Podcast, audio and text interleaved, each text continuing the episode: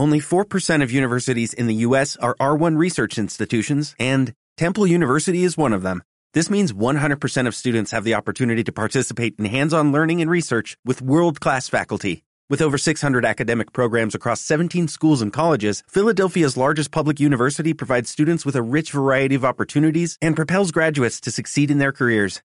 Temple University. Schedule a campus tour today at admissions.temple.edu/visit.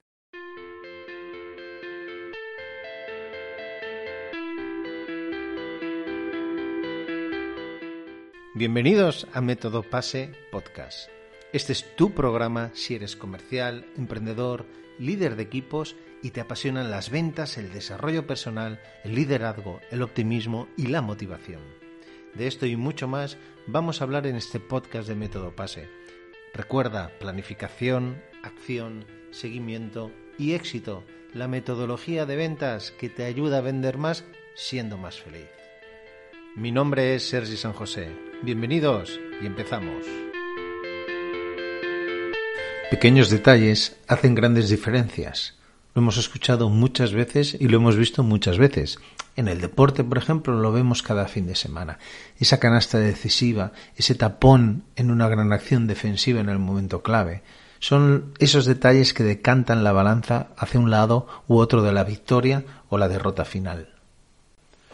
Los auténticos líderes son personas que cuidan mucho los detalles, que tienen todo controlado y que se diferencian de los demás porque tienen una visión que aquellos no la tienen. Tuve un entrenador que se diferenciaba de los demás precisamente en eso, en observar detalles del juego y en comentar jugadas concretas que otros entrenadores no llegaban ni a ver. Eso le hacía diferente, porque nos daba un valor añadido que no esperábamos. Era su manera de trabajar la excelencia. Ahí está precisamente la excelencia, en los detalles que la mayoría no ve o no tiene en cuenta. Cuando hablamos de vender, siempre digo que se trata de relaciones entre personas, de construir relaciones a largo plazo con nuestros clientes, por lo que vamos a tener que desarrollar aspectos relacionados con la persuasión, el carisma, la empatía, la escucha. En definitiva, vamos a tener que centrarnos en adquirir hábitos de relaciones humanas y enfocarnos en desarrollar nuestra inteligencia emocional. Tiene sentido, ¿verdad? Si hablamos de construir relaciones a largo plazo, debemos trabajar y centrar nuestros esfuerzos en construir vínculos duraderos, vínculos de confianza con los demás. En esas relaciones con los demás, también los detalles son claves y pueden decantar la balanza hacia el lado de la confianza o al lado de la desconfianza. Los detalles pueden hacer que consigamos acercarnos y abrazar la amígdala del cliente. La amígdala cerebral es el principal núcleo de control de las emociones y sentimientos que hay en el cerebro. Controla, entre otros aspectos, las respuestas de satisfacción o las de miedo. Además, permite asociar a las experiencias que vivimos sensaciones de gratificación o de aversión. Por decirlo de otra manera, la amígdala cerebral asigna significado emocional a los estímulos ambientales. Y ya sabemos que las emociones son claves para la toma de decisiones. Si nuestro cliente decide que quiere trabajar con nosotros, lo hace desde la emoción. Hemos conseguido transmitir confianza, seguridad, transparencia y después, mediante la lógica y la razón, va a justificar esa decisión. Pascal ya expresó en su día que el corazón tiene razones que la propia razón ignora. Sabiendo esto, aparece la pregunta del millón. ¿Qué o cómo podemos hacer para llegar a las emociones del cliente?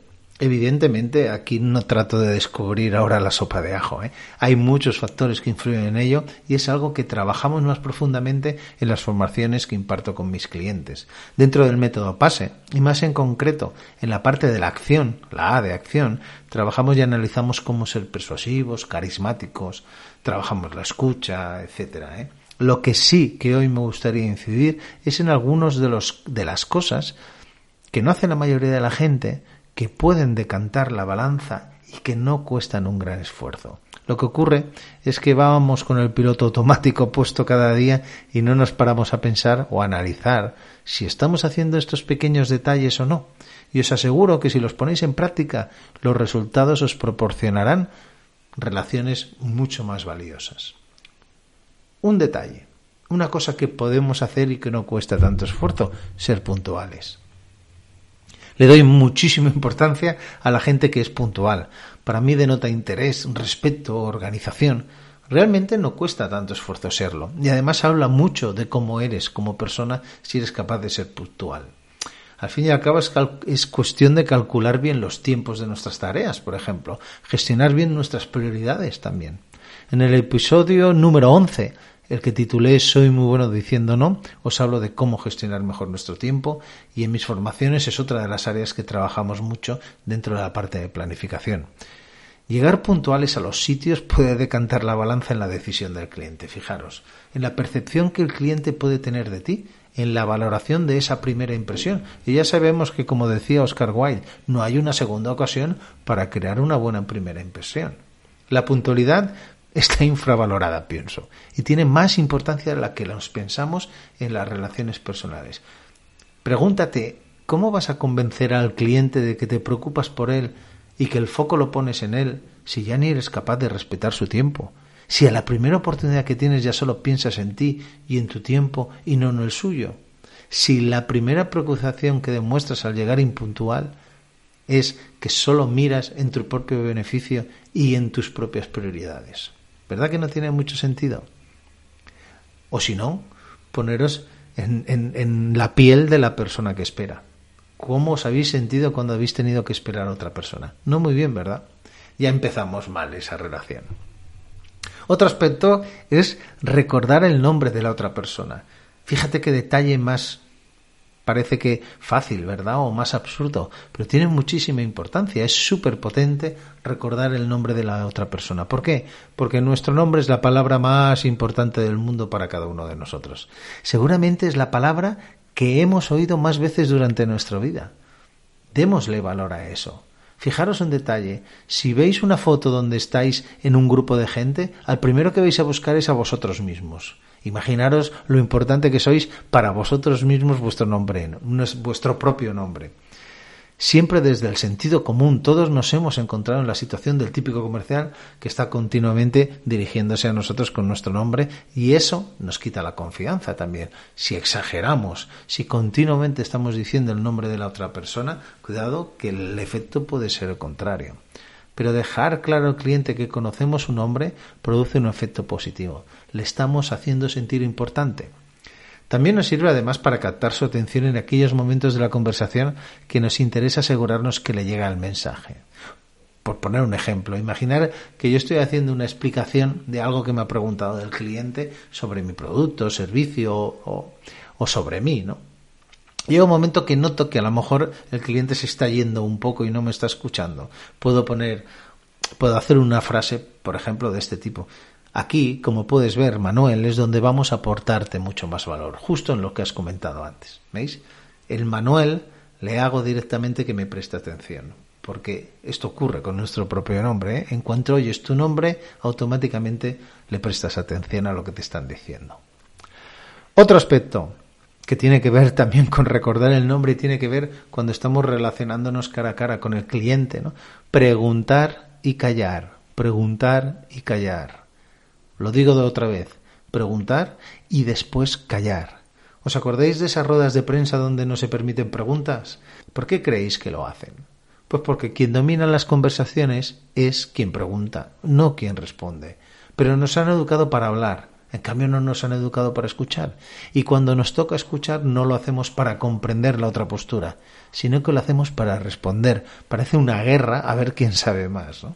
O como si de un combate de boxeo o un partido de tenis se tratara. Entonces una conversación se convierte en una lucha de poder. Y eso normalmente no acostumbra a acabar bien, y menos si lo hacemos delante de un cliente. Preguntar y escuchar de manera sincera es una excelente manera de hacer sentir al cliente importante. Cuando conseguimos que la otra persona se sienta protagonista, aparece la magia y automáticamente le caemos bien. Casualmente, las personas carismáticas son personas que hacen preguntas poderosas y que luego escuchan. Son grandes conversadores. Y para vender, está claro que debemos ser carismáticos. Así que aquí tenéis dos maneras de conseguirlo. Es complicado hacer buenas preguntas. Si cuando lo conseguimos no escuchamos, entonces ya se convierte en imposible. Dice Luis Rojas Marcos que solo contrata a los que sonríen y tienen buen humor. Y yo añado, no te fíes de alguien que no tenga buen humor, o fíate de alguien que tenga buen humor, al revés. Así que la otra, la otra acción que podemos hacer y que no cuesta tanto es sonreír. Pienso que el sentido del humor denota inteligencia emocional, alguien que es capaz de sacar la parte humorística de las circunstancias en vez de sacar de la parte dramática, para mí se merece mucho respeto. Estamos rodeados de amargados que a todo le dan la vuelta para el lado negativo. Yo de verdad huyo cuando veo a alguien así, me causa un rechazo instantáneo. Creo que, bueno, al fin y al cabo es un acto de protección de mi cerebro. Y al revés, me encanta la gente que es positiva, la gente que es realista pero positiva, la gente que siempre va al lado positivo de las cosas, la gente que crea un entorno agradable a su alrededor. No los cenizos, los cenizos los odio. Ya tenemos las noticias para ver cenizos, ¿verdad? Otro aspecto ser curiosos, tener hambre por aprender, tener ganas de saber. En los años 90, eh, la carismática periodista Mercedes Milá, aquí algunos os acordaréis de ella, tenía un programa de entrevistas que se llamaba Queremos saber. Todos recordamos la escena eh, que montó el gran Francisco Umbral porque no estaban hablando de su libro. He venido a hablar de mi libro, ¿os acordáis, verdad? Era en ese programa. Queremos saber. El título del programa me ha traído a la mente esto querer saber y no cuesta un gran esfuerzo tampoco, ¿eh? Es un tema de hábitos, es únicamente dejarte llevar y disfrutar de aprender. Tiene que ver, aunque no lo parezca, con la gestión del tiempo. Me refiero con decidir en qué empleamos nuestro tiempo, con esas prioridades de nuestro tiempo. Yo puedo escoger tirarme al sofá y tomarme una copa de vino viendo lo primero que pongan en la tele, o puedo tirarme en el sofá, seguir tomándome la copa de vino, pero leyendo o escuchando un podcast, por ejemplo. Puedo aprovechar esos tiempos muertos en algo que me ayude a crecer como profesional y como persona, o puedo desperdiciarlo en actividades que no me ofrezcan nada positivo. Ojo, no estoy diciendo que a veces esté bien no hacer nada, y me parece que esté bien, o esté bien, o esté bien hacer cosas que no requieren que piense mucho, como ver un partido de fútbol o una peli pues que no requiera mucho esfuerzo intelectual. Estoy diciendo que la mayor parte de esos tiempos muertos los podríamos aprovechar para hacer alguna actividad que nos enriquezca. Como decía Aristóteles, el veneno está en la dosis. Podemos hacer de todo, pero en su justa medida. Otro aspecto que a mí me sorprende muchísimo y vuelvo a repetir, eh, no cuesta, no cuesta absolutamente nada y denota muchas cosas de relaciones con los demás es contestar una llamada perdida. Para mí entra dentro de la educación básica, del respeto, de las ganas de poner foco en otra persona y no en ti mismo. Digo contestar una llamada como digo contestar un mensaje de WhatsApp, un comentario de un post de alguna red social o responder un email. Me refiero a corresponder a los demás el tiempo que han empleado en nosotros, a agradecerles el tiempo que han empleado en nosotros, a dejar nuestro ego de lado y saber que el tiempo de los demás es igual de valioso que el nuestro. Pensar si no vosotros mismos y vosotras mismas cómo sentís cuando alguien no os responde o se ignoran los mensajes o las llamadas. ¿Os cae bien esa persona? ¿Haríais negocios con esa persona? ¿Os está transmitiendo confianza? Hemos dicho que ser carismáticos es básico para persuadir, ¿verdad? Pues una manera de ser carismáticos es ser cercanos, mostrarnos cercanos. ¿Cómo vas a ser carismático si no contestas a los mensajes? No tiene mucho sentido, ¿verdad? Resumiendo, seis cosas que podemos hacer que no cuestan realmente mucho esfuerzo y nos van a ayudar a ser diferentes, a convertirnos en personas más carismáticas. 1. Ser puntuales. 2. Recordar el nombre de la persona. 3. Preguntar y callar.